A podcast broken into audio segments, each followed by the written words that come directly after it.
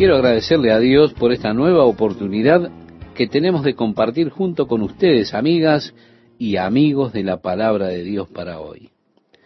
En el pasaje que citaba Esteban, nosotros leemos, seguían a Jesús Simón Pedro y otro discípulo, y este discípulo era conocido del sumo sacerdote, y entró con Jesús al patio del sumo sacerdote, mas Pedro estaba fuera a la puerta.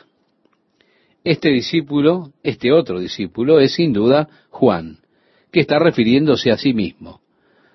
Y este discípulo era conocido del sumo sacerdote. ¿Cómo supone usted que Juan era conocido del sumo sacerdote? El versículo 16 nos dice, salió pues el discípulo que era conocido del sumo sacerdote y habló a la portera e hizo entrar a Pedro. Entonces la criada portera dijo a Pedro, ¿no eres tú también de los discípulos de este hombre? Dijo él, no lo soy. Y estaban en pie los siervos y los alguaciles que habían encendido un fuego, porque hacía frío, y se calentaban. Y también con ellos estaba Pedro en pie, calentándose. Yo podría decir en este momento que debemos ser cuidadosos donde sea que busquemos calor al fuego del enemigo. Entonces usted, haciendo esto, está en territorio realmente peligroso. Y el sumo sacerdote preguntó a Jesús acerca de sus discípulos y de su doctrina. Mire, esta era una violación a la ley judía. Ellos tenían una quinta enmienda en donde ningún hombre podía testificar en contra de sí mismo no se le requería que usted testificara en contra de usted. Estaba la quinta enmienda y era ilegal pedirle a un hombre que él testificara contra sí mismo.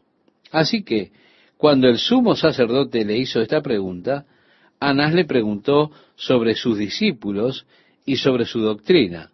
Jesús está contestándole diciendo, mira, yo públicamente he hablado al mundo, siempre he enseñado en la sinagoga y en el templo, donde se reúnen todos los judíos, y nada he hablado en oculto. ¿Por qué me preguntas a mí? Es decir, eso era ilegal. Pregunta a los que han oído, dijo Jesús. Trae a tus testigos.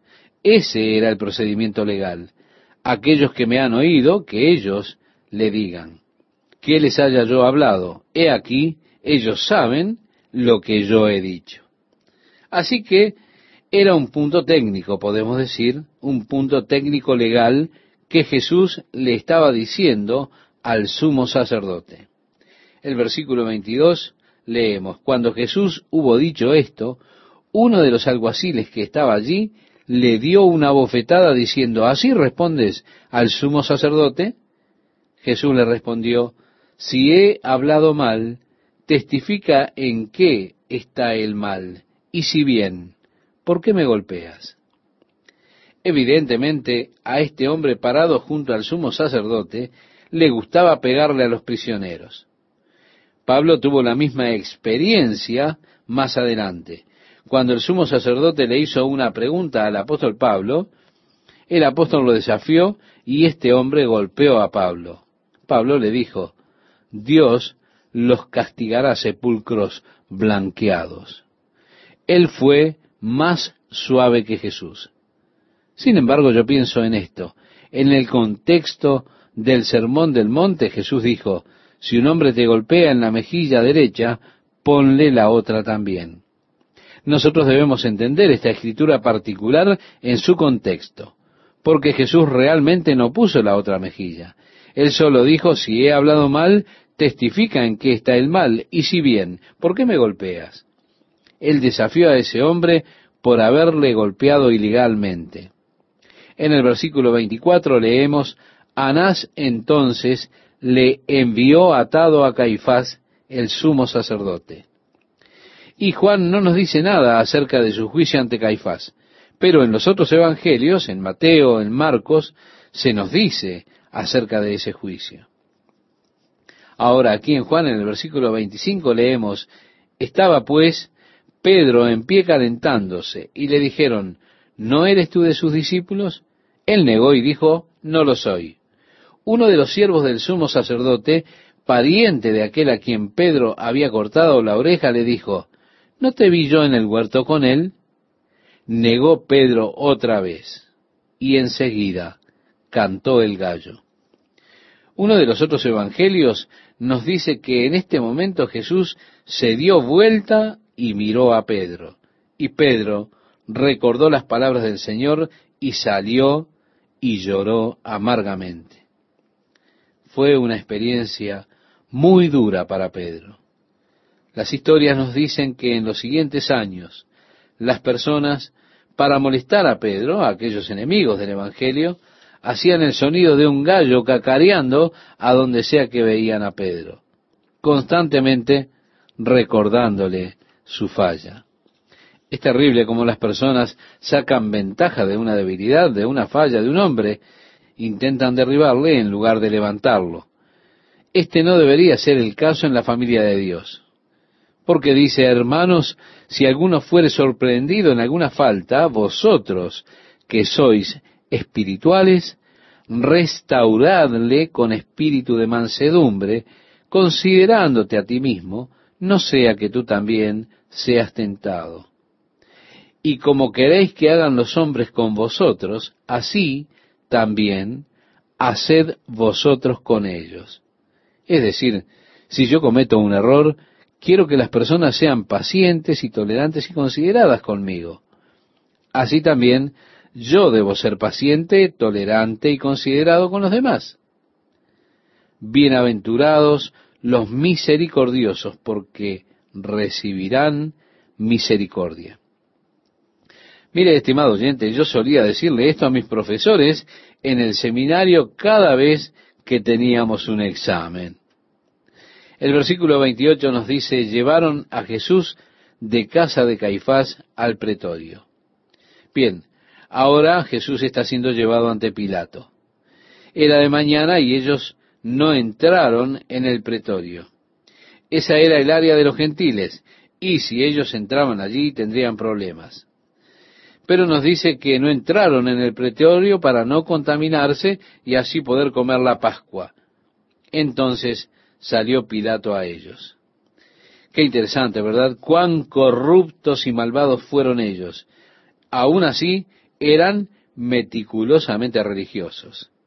Es terrible cuán meticulosa puede ser una persona con los rituales de un sistema religioso y aún así ser totalmente corrupto.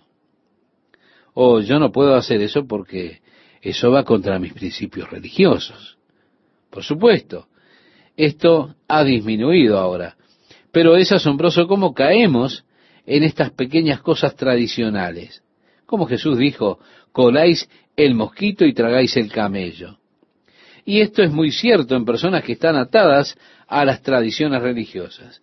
Ellos comienzan a torcer las cosas que son pequeñas, pero pasan por alto las otras.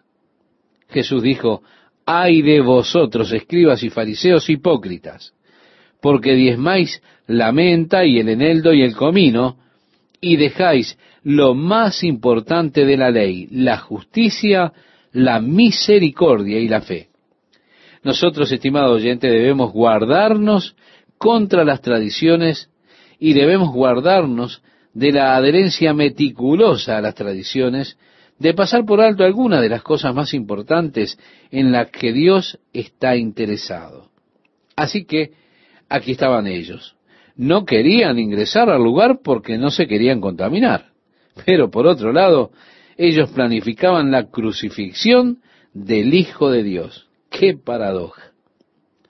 Así que Pilato salió al encuentro de ellos y les dijo, ¿qué acusación traéis contra este hombre?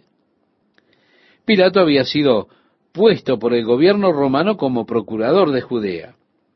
Cuando Herodes el Grande dividió su reino entre sus tres hijos, fue así que Herodes Arquiles quien estaba sobre el área de Judea, comenzó a exigir tales impuestos de las gentes, tanto que ellos se quejaron al gobierno romano y fue otorgado por el gobierno romano que fueran una provincia de Roma bajo un procurador. Pilato se convirtió en el procurador sobre Judea. La sede central en esa área estaba en Cesarea, no en Jerusalén. Pero el procurador debía visitar cada ciudad al menos una vez por año. Y generalmente iban para los días de las fiestas a Jerusalén, porque sabían que en esos días todas las personas se reunían. Y si había algún movimiento civil contra Roma, generalmente ocurría durante ese tiempo de fiesta.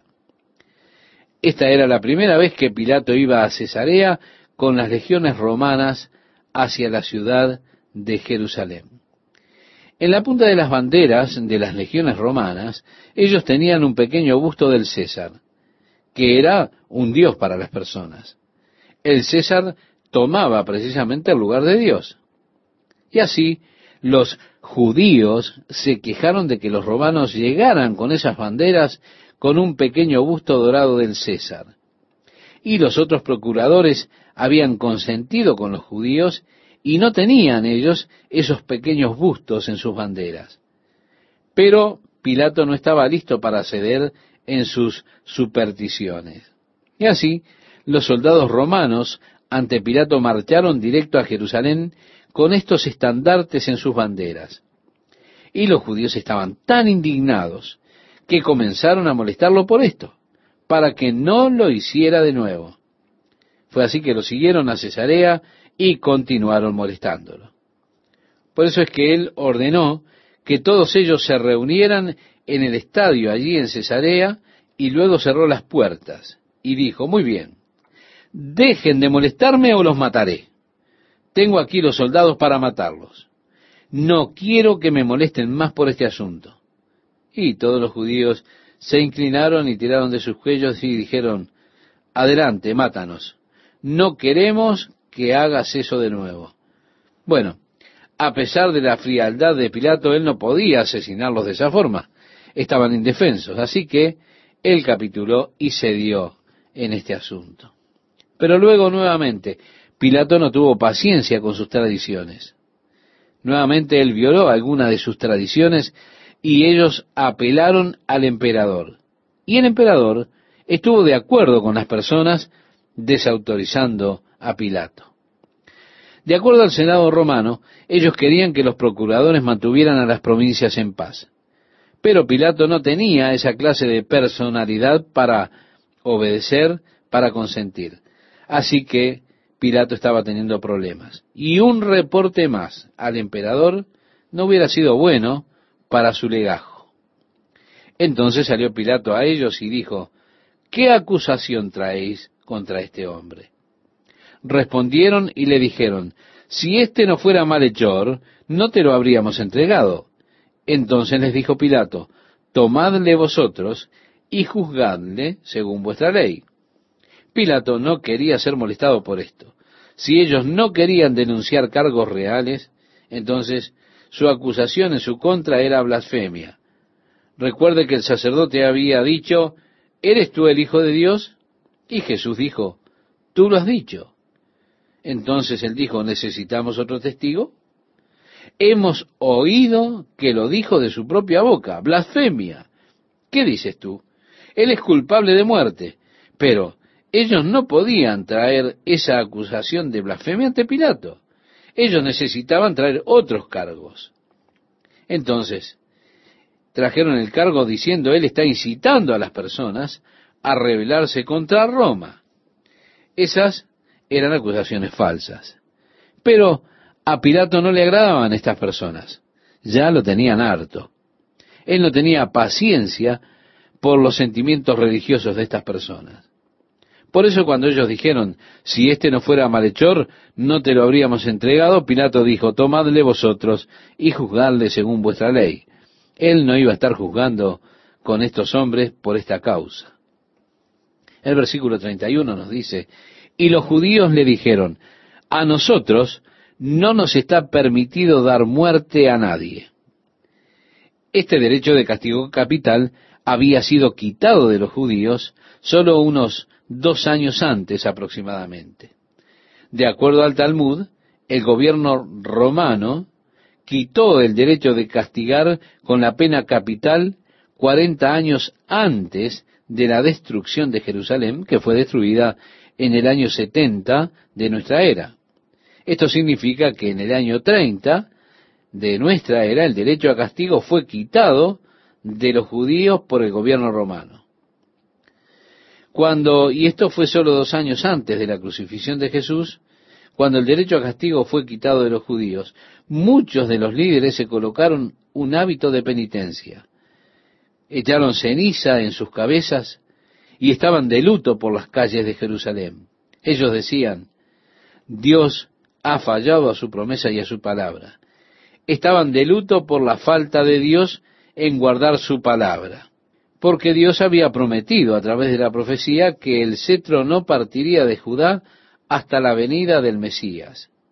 Y cuando en el año 30 después de Cristo el gobierno romano les quitó el derecho al castigo, eso era equivalente a remover el cetro de las personas. Por eso estaban de luto y decían, Dios ha fallado a su promesa. Lo que ellos no se daban cuenta es que Dios había guardado su palabra. Él estaba viviendo en medio de ellos en ese mismo momento. El Mesías estaba allí, había venido, pero ellos no le reconocían. No había necesidad para que anduvieran enlutados. ¿Por qué? Porque Dios estaba guardando su palabra. Pero el derecho al castigo les fue quitado en el año 30 de nuestra era, lo reitero, por el gobierno romano. Y ellos dijeron, a nosotros no nos está permitido dar muerte a nadie. Entonces Pilato volvió a entrar en el pretorio y llamó a Jesús y le dijo, ¿Eres tú el rey de los judíos? Jesús le respondió, ¿dices tú esto por ti mismo o te lo han dicho otros de mí?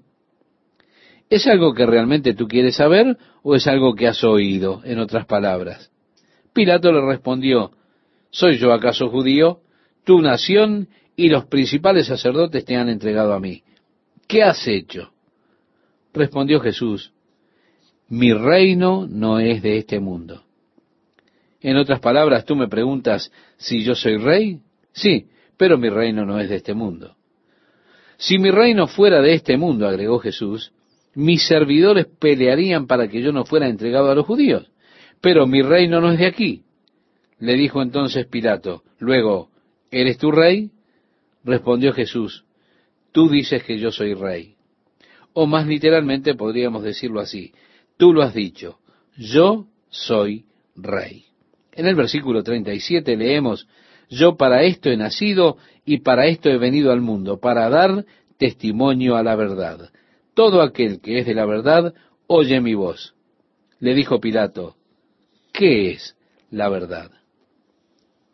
Estoy seguro de que Pilato estaba siendo un cínico luego de su encuentro con los judíos y los problemas con los que se enfrentaba como procurador en esa área.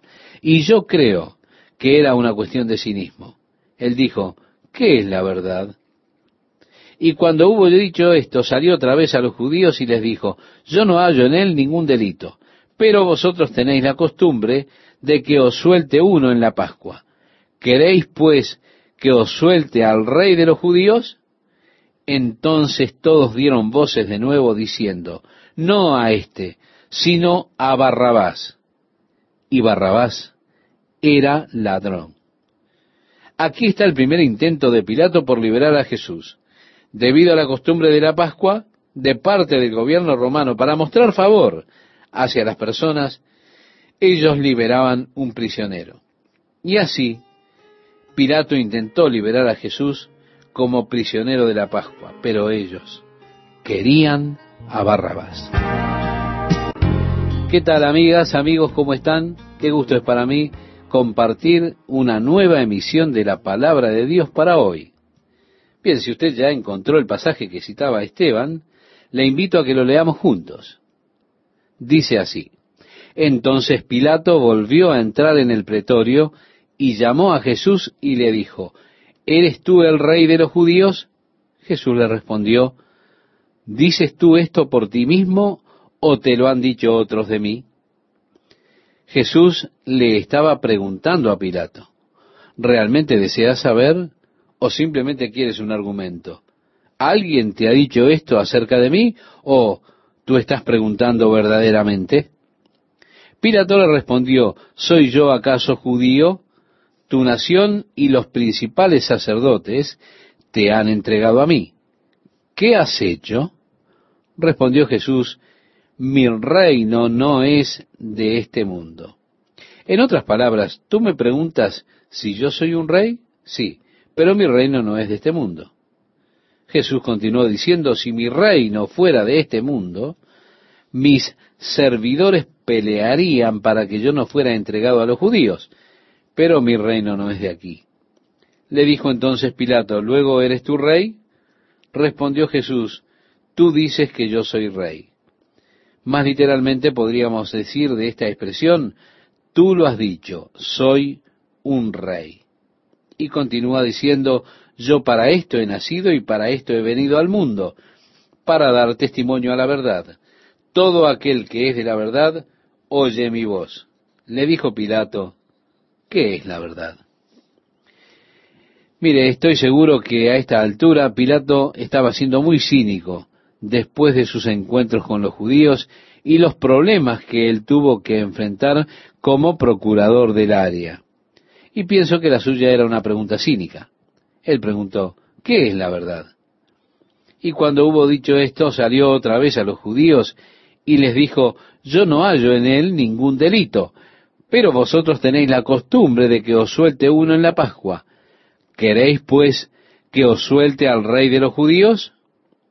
Entonces todos dieron voces de nuevo diciendo, no a éste, sino a Barrabás. Y Barrabás era ladrón. Así que tenemos aquí el primer intento de Pilato para liberar a Jesús. Esto por causa de esa costumbre de la Pascua que el gobierno romano tenía para mostrar favor con el pueblo judío.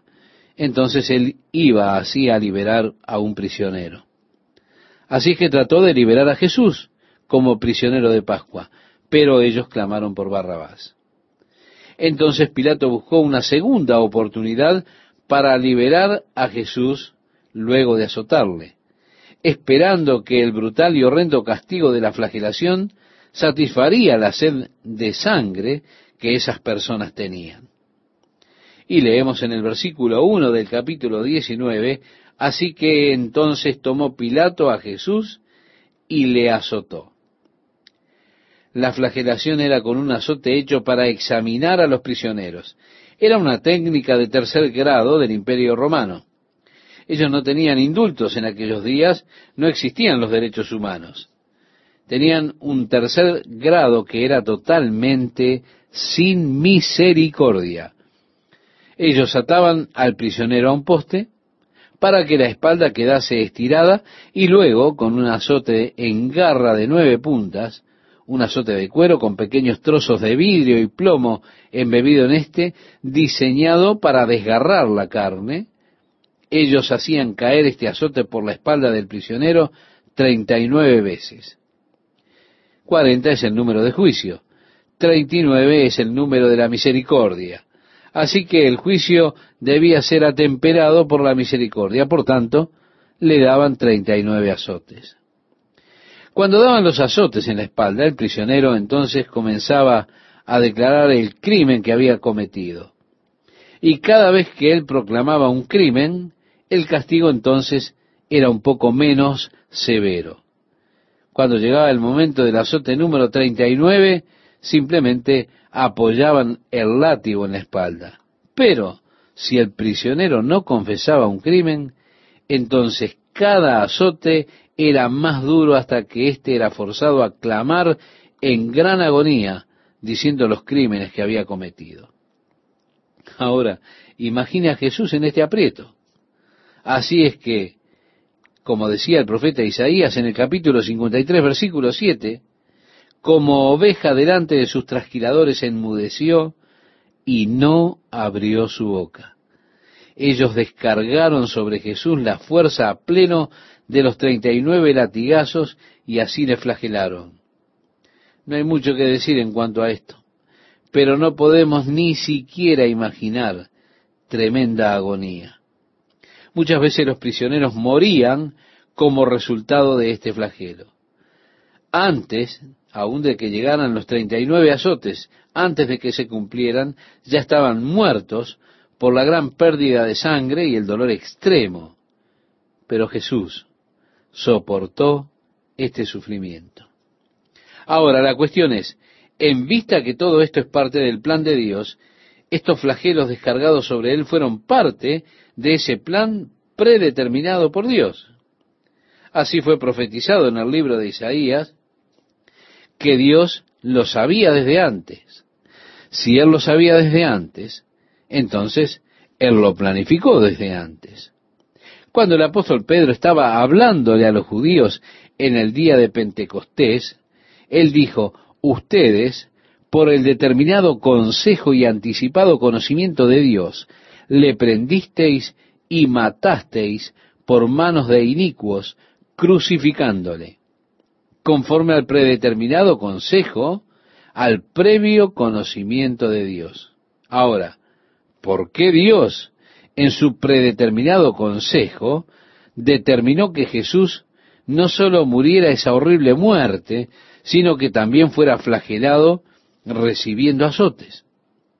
Bueno, volviendo a la profecía de Isaías, nos dice, Él fue herido por nuestras transgresiones, molido por nuestros pecados. El castigo de nuestra paz sobre Él y por su llaga fuimos nosotros curados. Jesús estaba allí definitivamente haciendo provisión para la sanidad de su pueblo. Creo que esa sanidad va más allá de la sanidad espiritual. No creo que usted pueda negar que también hay sanidad física involucrada en el sufrimiento de Jesús. En el Evangelio de Mateo, en el capítulo 8, dice, y cuando llegó la noche trajeron a él muchos endemoniados, y con la palabra echó fuera a los demonios, y sanó a todos los enfermos, para que se cumpliese lo dicho por el profeta Isaías cuando dijo, Él mismo tomó nuestras enfermedades y llevó nuestras dolencias.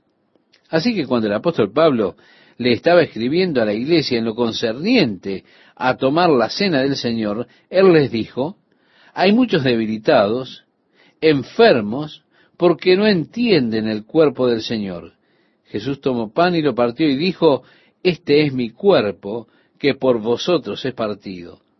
Aquellos que estaban en Corinto, muchos de ellos estaban enfermos porque no entendían esta provisión que Dios había hecho para ellos a través de la flagelación de Jesús. Simplemente leemos, y le azotó. Y los soldados entretejieron una corona de espinas y la pusieron sobre su cabeza y le vistieron con un manto de púrpura y le decían, Salve, rey de los judíos, y le daban de bofetadas. Ahora, Jesús había experimentado una tremenda golpiza en la casa de Caifás. Allí le pusieron un manto sobre su cabeza y con este saco sobre su cabeza ellos comenzaron a golpearle.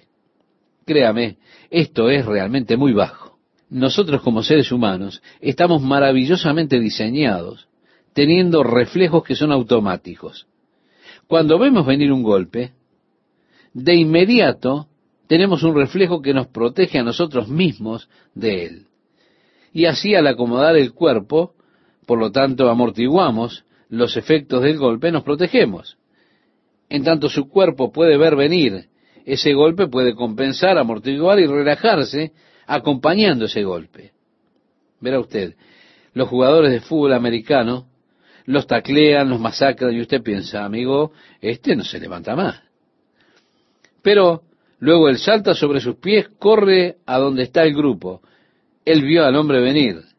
Cuando realmente son lastimados estos jugadores, no es cuando los ven venir a los contrarios, sino que es cuando ellos quedan cegados de un lado y así entonces no están preparados y es allí cuando se fracturan las costillas, cuando se quiebran la clavícula. Allí es cuando realmente uno es lastimado. Cuando usted queda ciego de un lado no puede ver, ¿por qué? Porque allí su cuerpo no está prevenido. Usted no tiene la oportunidad de usar sus reflejos. Usted puede dar un paso en el cordón de la calle y romperse una pierna si usted no sabe que hay un cordón allí. Así fue que al cubrir los ojos de Jesús, cubriendo su cabeza y abofeteándole, él no tuvo oportunidad de dejarse caer, de acomodar el cuerpo, de responder. Usted recibe así un golpe de lleno. Usted no sabe qué viene. Y créame, eso duele. Él llevó esa clase de castigo, esa clase de abuso. Es asombroso cómo los animales tratan a uno que está caído. Usted ha escuchado acerca del picotazo de la gallina. Si hay alguna que está enferma o es pequeña o huesuda, las otras empiezan a darle picotones hasta que la matan. Eso es parte de la naturaleza animal. Y el hombre sin Dios no es más que un animal. El hombre reconoce eso. Y esos hombres que están ahí sin Dios hablan acerca de formas altas de evolución de la vida animal y miran a los monos y se sacan el sombrero frente a sus ancestros porque naturalmente se relacionan con el mundo animal, puesto que viven como animales alejados de Jesucristo. Hasta que esa dimensión espiritual de su vida está abierta a través de Jesucristo, el hombre no es más que un animal. Y estos hombres, como animales, viendo a Jesús maltratado, parece que no estaban satisfechos, sino que continuaron con su impía persecución de un hombre justo. Su rostro abofeteado, hinchado, ensangrentado por los golpes de Caifás. Ellos continuaron con el abuso mediante duros golpes, poniéndole una corona de espinas, dándole golpes de puño. Hay una horrible psicología de masa en la cual las personas pierden todas sus inhibiciones naturales y reparos y actúan como una turba, como animales. Siempre es escandaloso las cosas que las personas pueden hacer en la anatomía de una persona cuando están en una turba. La verdadera naturaleza viciosa del hombre, la naturaleza pecaminosa del hombre, allí es revelada. En el versículo 4 del capítulo 19 del Evangelio de Juan leemos, entonces Pilato salió otra vez y les dijo, mirad, os los traigo fuera para que entendáis que ningún delito hallo en él. Y salió Jesús llevando la corona de espinas y el manto de púrpura. Y Pilato les dijo, He aquí el hombre. Pienso que Pilato estaba diciendo esto asombrado de Jesús. Él acababa de verle soportar treinta y nueve azotes sin decir una palabra. Seguramente él ha escuchado a otros hombres en esa misma condición gritar en agonía. Escuchar a otros hombres confesando sus crímenes sería algo común para Pilato. Escuchar los alaridos, las maldiciones. Y con todo aquí, Jesús llevó todo eso sin decir una palabra, sin un quejido. Estoy seguro que en este punto Pilato estaba totalmente impresionado con la persona de Jesús, la naturaleza real de Jesús, cómo él soportó que lo abofetearan, toda esta horrible escena. Estoy seguro que el corazón de Pilato pensó, nunca he visto un hombre como este en toda mi vida. Y él dice, he aquí el hombre. El epítome de hombría fue encontrado en Jesucristo nuestro Señor. Él es alguien que todo hombre puede mirar como modelo y puede buscar seguir ese modelo. Un hombre en toda la dimensión de la palabra. Cuando le vieron los principales sacerdotes, relata la Biblia, y los alguaciles dieron voces diciendo, crucifícale, crucifícale. Pilato les dijo, tomadle vosotros y crucificadle, porque yo no hallo delito en él. Los judíos le respondieron, nosotros tenemos una ley, y según nuestra ley debe morir porque se hizo a sí mismo hijo de Dios. Cuando Pilato oyó decir esto tuvo más miedo, y entró otra vez en el pretorio y dijo a Jesús, ¿de dónde eres tú? Mas Jesús no le dio respuesta. Entonces le dijo Pilato, ¿a mí no me hablas? ¿No sabes que tengo autoridad para crucificarte y que tengo autoridad para soltarte? Respondió Jesús, ninguna autoridad tendrías contra mí si no te fuese dada de arriba. Por tanto, el que a ti me ha entregado, mayor pecado tiene. En otras palabras, Pilato, tú tienes un pecado, pero ellos tienen un pecado más grande. Desde entonces procuraba Pilato soltarle, pero los judíos daban voces diciendo, si a éste sueltas, no eres amigo de César. Todo el que se hace rey, a César se opone. Oh, él ya ha perdido un combate con César. El siguiente seguramente le costaría el reino. El pasado de Pilato lo tiene atrapado. Así que entonces Pilato, oyendo esto, llevó fuera a Jesús y se sentó en el tribunal en el lugar llamado el enlosado, y en hebreo Gabata. Era la preparación de la Pascua y como la hora sexta. Entonces dijo a los judíos, He aquí vuestro rey. Esto es cerca de las nueve de la mañana en el calendario romano. Él dijo, He aquí vuestro rey. Pero ellos gritaron, Fuera, fuera, crucifícale. Pilato les dijo, ¿A vuestro rey he de crucificar? Respondieron los principales sacerdotes, No tenemos más rey que César. Mire, creo que esto hizo arrepentirse a Pilato. Él sabía que tan rebeldes eran ellos contra Roma, pero el escuchar a los sacerdotes decir, no tenemos otro rey sino César, era una intimación sutil, como si dijeran, si tú dejas ir a este hombre, irá un reporte directamente a César. Y es tu trabajo, compañero, cuídalo. Aquí hay un hombre proclamando ser rey. Él no puede ser amigo de César, así que entonces lo entregó a ellos para que fuese crucificado. Tomaron pues a Jesús y le llevaron. Pilato tenía una difícil decisión que tomar. Él sabía en su corazón lo que estaba bien, pero estaba siendo presionado por la multitud a tomar una decisión que él sabía que estaba mal. Y créame, esto es siempre una difícil posición para estar, cuando en su corazón usted sabe qué es lo que debería hacer. En su corazón sabe lo que está bien, pero allí está la presión de los demás empujándole a hacer lo malo. Y qué tragedia es cuando una persona sucumbe a esas presiones de maldad que hace lo que es una violación de su propia conciencia, a su propio conocimiento de lo que está bien. Es triste violar siempre su propia conciencia. Hacer lo que en su corazón usted sabe que está mal. Pilato tenía el poder de crucificar a Jesús y el poder de liberarle. Él sabía que lo correcto para hacer era liberar a Jesús. No había falta en Jesús. Es más, si él sufrió la flagelación de los azotes sin confesar nada, él tenía que ser inocente. Pilato les hizo una pregunta. ¿Qué haré con Jesús, el cual es llamado el Cristo? Ellos clamaron, crucifícale, crucifícale. ¿Por qué? ¿Qué mal ha hecho? simplemente gritaron más fuerte, crucifícale, sin argumento. ¿eh? No había una razón real, simplemente el grito de la multitud.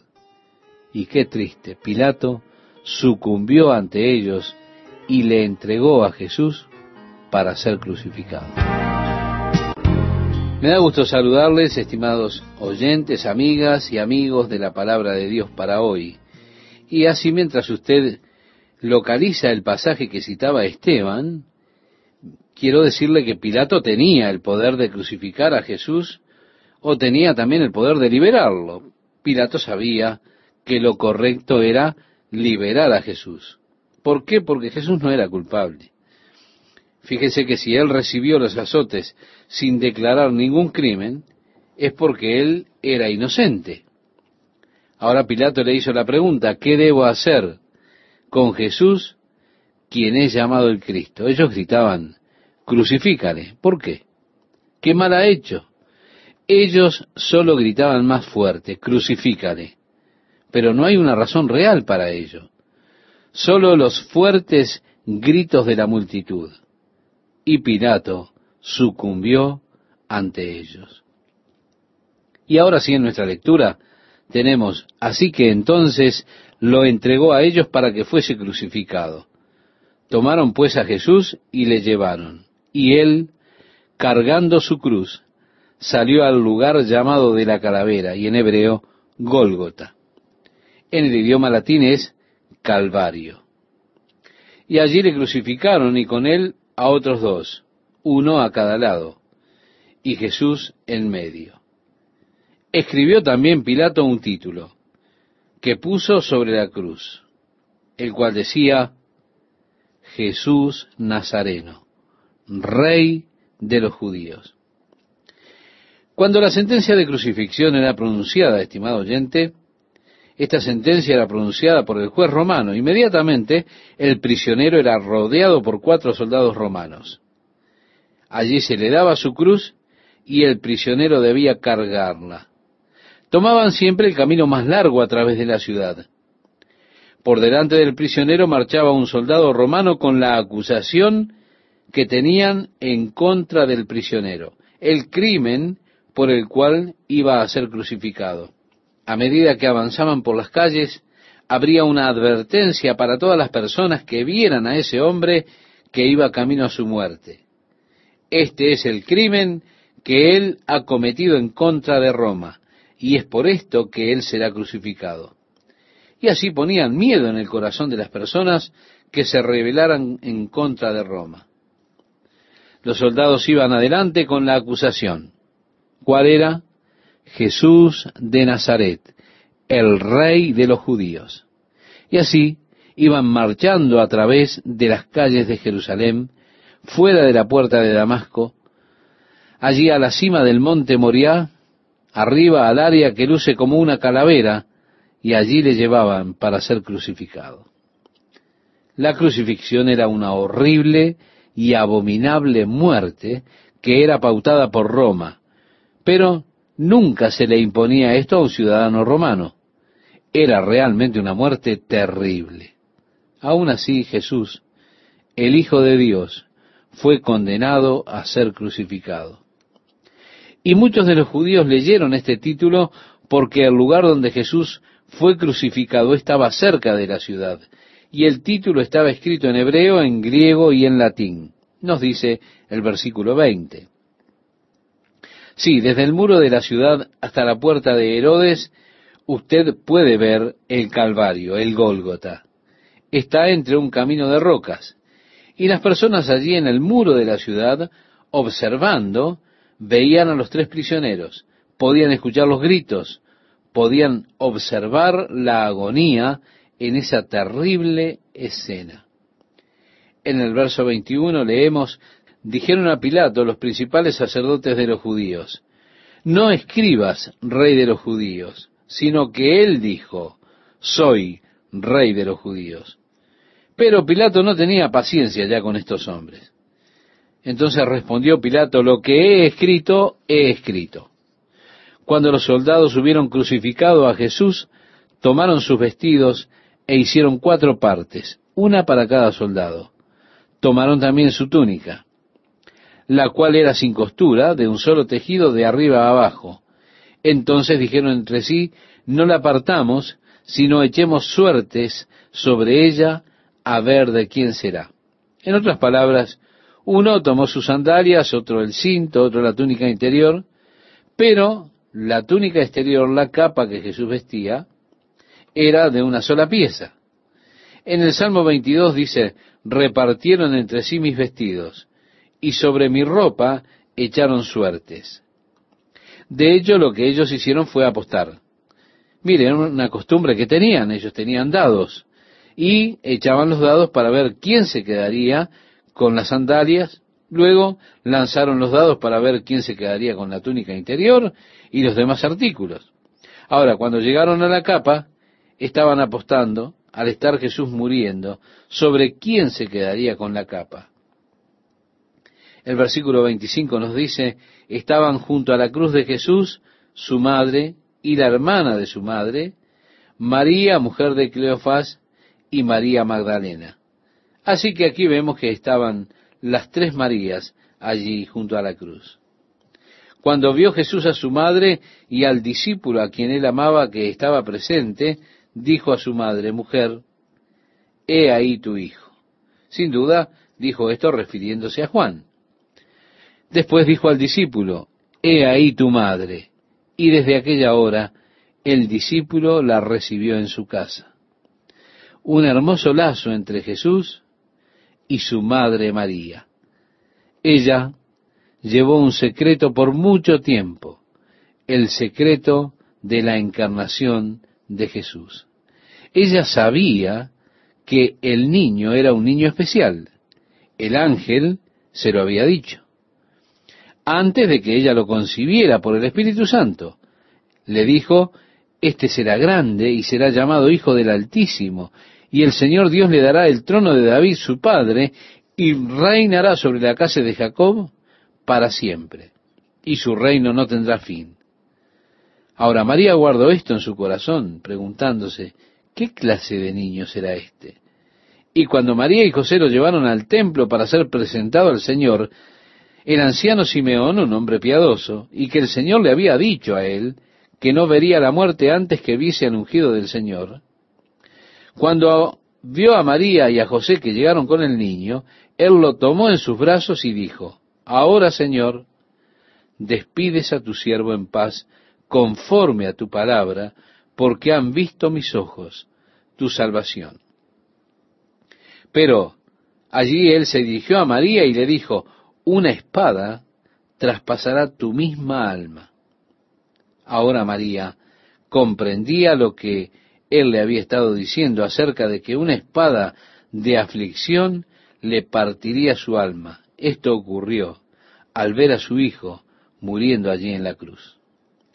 María estaba de pie allí cerca de la cruz para ver el final. Si estuviese colgando de la más alta cima, oh madre mía, oh madre mía, sé de cuyo amor cerca de mí estaría. Oh madre mía, oh madre mía, canta un himno. Allí estaba María.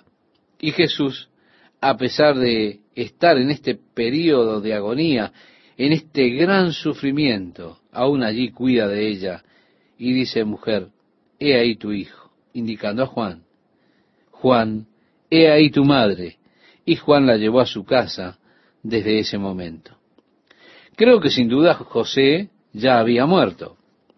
Y los hermanos de Jesús no creían en él.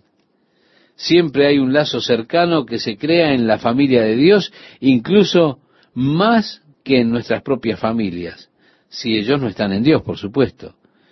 Y allí dijo Jesús, he ahí tu madre, he ahí tu hijo.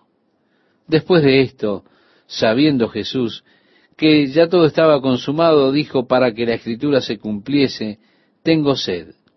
Y estaba allí una vasija llena de vinagre. Entonces ellos empaparon en vinagre una esponja y poniéndola en un hisopo se la acercaron a la boca. Cuando Jesús hubo tomado el vinagre, dijo, consumado es. Habiéndose ocupado de su madre, habiendo hecho esto. Dijo, teleo, que significa es consumado, está todo pagado, la obra de Dios está completa.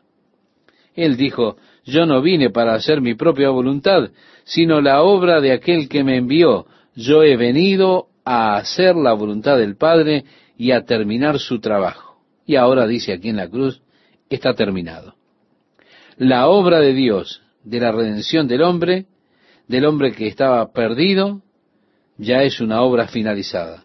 Fue realizada por Jesucristo sobre la cruz. Y, estimado oyente, no hay nada que usted pueda añadir a esto con sus buenas obras para ser aceptado por Dios.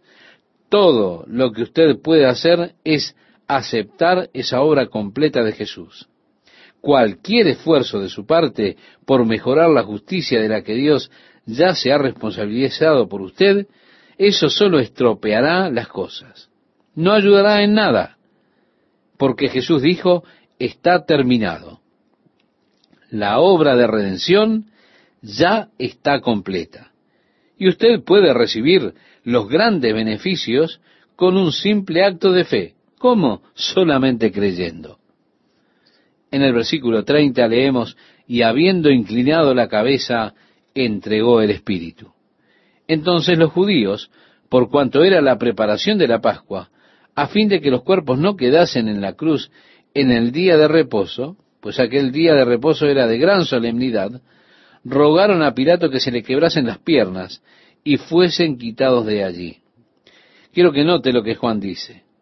En la fiesta de la Pascua, el primer día y el último eran llamados días solemnes, días de reposo extra. Así que no era necesariamente el sabbat, el día de reposo. Allí es donde se llega a la confusión. ¿Cómo pudo Jesús estar tres días y tres noches en el corazón de la tierra si él fue crucificado un viernes? Así que el día de gran solemnidad era probablemente el jueves. Ellos tenían un día de reposo doble en esa ocasión. Y Jesús probablemente fue crucificado durante el día jueves. Luego, el día de reposo el viernes y luego el día de reposo el sábado. Luego, temprano en la mañana del primer día de la semana, ellos van y ya encuentran la tumba vacía. Pero Juan, note usted, nos dice que este era un día de reposo especial para respetar la Pascua. Era el día de gran solemnidad. Y, debido a que se acercaba y ellos estaban preparándose para esta fiesta, ellos no podían realizar ningún trabajo. Entonces rogaron a Pilato que se le quebraran las piernas de manera de acelerar la muerte y así poder bajar al prisionero de la cruz. Es interesante considerar que la costumbre de la crucifixión comenzó en Persia, porque los persas consideraban que la tierra era sagrada. Si un hombre era tan malvado como para ser crucificado, ellos creían que su cuerpo no debía ser colocado en la tierra, así que lo colgaban de una cruz. Luego que moría, su cuerpo era comido por los buitres, entonces su cuerpo no contaminaba la tierra. Generalmente ellos no enterraban a quienes eran crucificados, sino que los dejaban allí. Los judíos, sin embargo, enterraban a quienes eran crucificados, pero los romanos generalmente no lo hacían. Los de Cartagena no lo hacían, tampoco los persas, que fueron los que originaron la costumbre de la crucifixión. Bien, ellos querían romper las piernas para acelerar la muerte de aquellos que estaban crucificados, para poder quitarlos de allí antes del día de reposo. Y leemos en el versículo 32, vinieron pues los soldados y quebraron las piernas al primero y asimismo al otro que había sido crucificado con él. Mas, cuando llegaron a Jesús, como le vieron ya muerto, no le quebraron las piernas. Jesús había dicho antes, nadie toma mi vida, sino que yo la pongo de mí mismo tengo poder para ponerla y tengo poder para volverla a tomar. Así que Él dio su vida, Él entregó su espíritu antes de que los soldados llegaran con la lanza, ella estaba muerto. Y ellos se maravillaron de que ya estuviera muerto. Así, ellos no le quebraron las piernas. Pero mire, esto era importante desde un punto de vista profético, porque las escrituras dicen, ningún hueso de su cuerpo será quebrado. ¿Se da cuenta? Él estaba muriendo como el cordero sacrificial de Dios. Y los judíos no podían ofrecer un cordero que tuviese mancha o algún hueso quebrado. Dios no quería corderos enfermos. Bueno, si tiene una pata rota, morirá. Hagamos un sacrificio para Dios con esto. Dios dice, no, no, no. A mí no me den lo que está fallado. Y así, bajo la ley, ellos no podían ofrecer un cordero que tuviese alguna mancha. Ellos no podían ofrecer un cordero que tuviese las piernas quebradas. Dios conoce la naturaleza del hombre. ¿Cómo tendemos a darle a Dios los desechos? Y guardamos lo mejor para nosotros. Pero Dios dice, no es así. Así fue con Jesús, de manera de cumplir con el cordero sacrificial él no podía tener un hueso roto. Y fue profetizado, ningún hueso de su cuerpo será quebrado. Ahora bien, piense usted, ¿qué hubiera pasado si alguno de los soldados levantaba allí el martillo y le quebraba sus piernas de todas formas? Entonces tendríamos que decir, bueno, tenemos que buscar otro Mesías. Jesús no puede ser el Mesías. ¿Por qué? sus huesos fueron quebrados. Oh no, Dios estaba allí para proteger a Jesús de cualquier accidente. Y en lugar de quebrar sus huesos, el soldado tomó su lanza y la clavó en su costado, de manera que se cumpliese la escritura que hablaba de su costado siendo perforado. Ningún hueso roto, pero atravesaron su costado. De esa manera la profecía estaba cumplida. Entonces, no tenemos que buscar más otro Mesías. Jesús realmente cumplió como Mesías todas las profecías.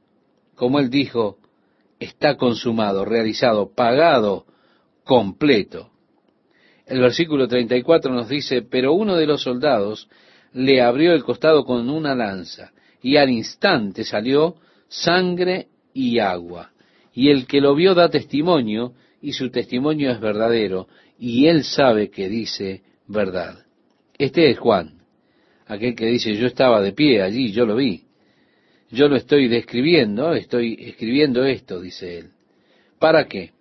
Como dice el verso 35, para que vosotros también creáis. Juan dice en otras palabras, miren, yo estaba allí, yo lo vi, yo sé lo que vi. Yo doy testimonio de la verdad de lo que vi y estoy escribiendo esto a ustedes para que ustedes también crean. El versículo 36 nos dice, porque estas cosas sucedieron para que se cumpliese la escritura. No será quebrado hueso suyo. Y también otra escritura dice, mirarán al que traspasaron. Esta profecía particular, mirarán al que traspasaron, es una palabra hebrea diferente a la palabra que se usa. Cuando leemos, clavaron sus manos y sus pies. Lo traspasaron con una espada y mirarán al que traspasaron. Ahora, lo que es interesante en esto es el hecho de que la sangre y el agua salieron. Y esto indica que si se realizara una autopsia, se descubriría que Jesús murió porque se le rompió el corazón. ¿Por qué? Porque cuando el corazón se parte, una sustancia estancada llena la bolsa alrededor del corazón. Y cuando ellos metieron su lanza en su corazón, luego que la sacaron, la sangre y el agua indicaron que la muerte fue por un corazón partido, o diríamos, un corazón partido por el pecado del mundo. En el versículo 38 leemos, después de todo esto, José de Arimatea, que era discípulo de Jesús, pero secretamente por miedo de los judíos, mire, hoy en día hay muchos discípulos secretos, eso es lo que yo creo, secretos por temor a que los compañeros en el trabajo se burlen y demás, pero a mí me gusta cuando el discípulo sale del armario y se presenta como tal. Aquí en el verso 38 dice que rogó a Pilato que le permitiese llevar el cuerpo de Jesús y Pilato se lo concedió. Entonces vino y se llevó el cuerpo de Jesús. También Nicodemo, el que antes había visitado a Jesús de noche, vino trayendo un compuesto de mirra y de aloes, como de cien libras. Tomaron pues el cuerpo de Jesús, lo envolvieron en lienzos con especias aromáticas, según es costumbre sepultar entre los judíos.